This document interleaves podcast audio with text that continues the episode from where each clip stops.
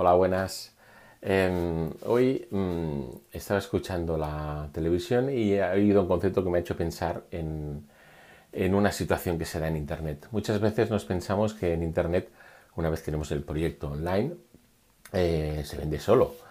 Tiene que funcionar, me van a encontrar, voy a vender, me van a contactar, etc. Eh, lo relaciono con, un concepto que hace años eh, escuché en las carreras de motos. Es el, concepto push.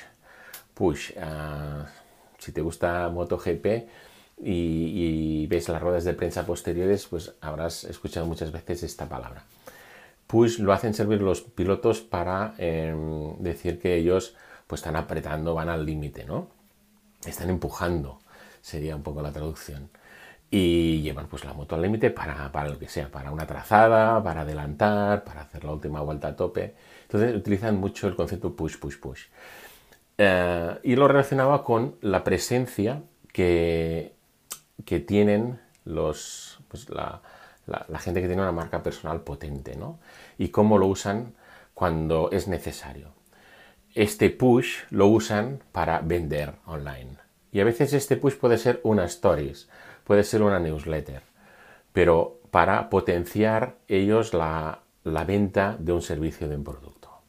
Me refiero que puedes tener en mente gente muy potente, que le funcionen muy bien los negocios online, pero aún así, cuando hay eh, ciertos productos que se tienen que mover, si no hacen push, si no los mueven, eh, no los venderán. Es un poco la moraleja. Es decir, nosotros tenemos proyectos online, pues los tenemos que potenciar, tenemos que ser visibles.